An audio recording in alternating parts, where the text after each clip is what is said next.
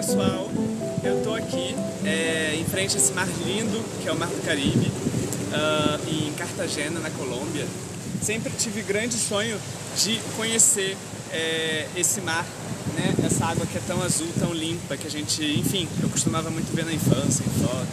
Eu falo isso porque quero falar sobre a importância que é a gente escolher aquilo que a gente recebe para nossa mente. Né? Durante o dia a gente consome uma série de informações, desde é, as pessoas com quem a gente conversa, os conteúdos, né, as imagens que a gente vê é, nas propagandas, seja de televisão ou da rua, é, os barulhos que a gente ouve, tudo isso são informações que a gente está jogando para nossa mente. Quando você está em contato com a natureza, você vê como é bom e agradável, como você fica mais calmo.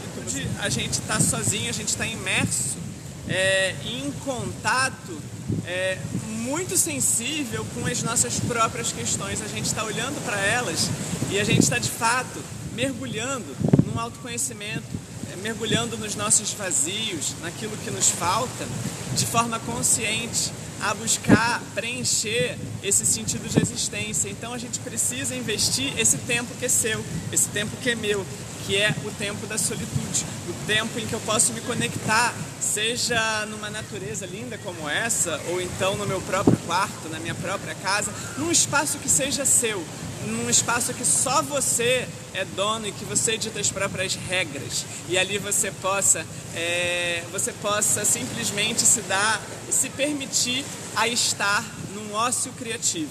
É, é você entrar num estado de relaxamento de descanso e deixar aflorar né, todas as questões que são necessárias, que já estão na sua mente, só que você não está conseguindo enxergar. E aí, com esse momento de solitude, você consegue identificar e se provocar a, e se permitir a abrir novos caminhos na sua vida. Então é isso, queria gravar um pouco dessa mensagem, compartilhar também com vocês essa, essa sensação. Aqui eu estou tendo uma sensação de plenitude, queria compartilhar e que cada um possa ter a sua sensação de plenitude local onde você esteja, tá?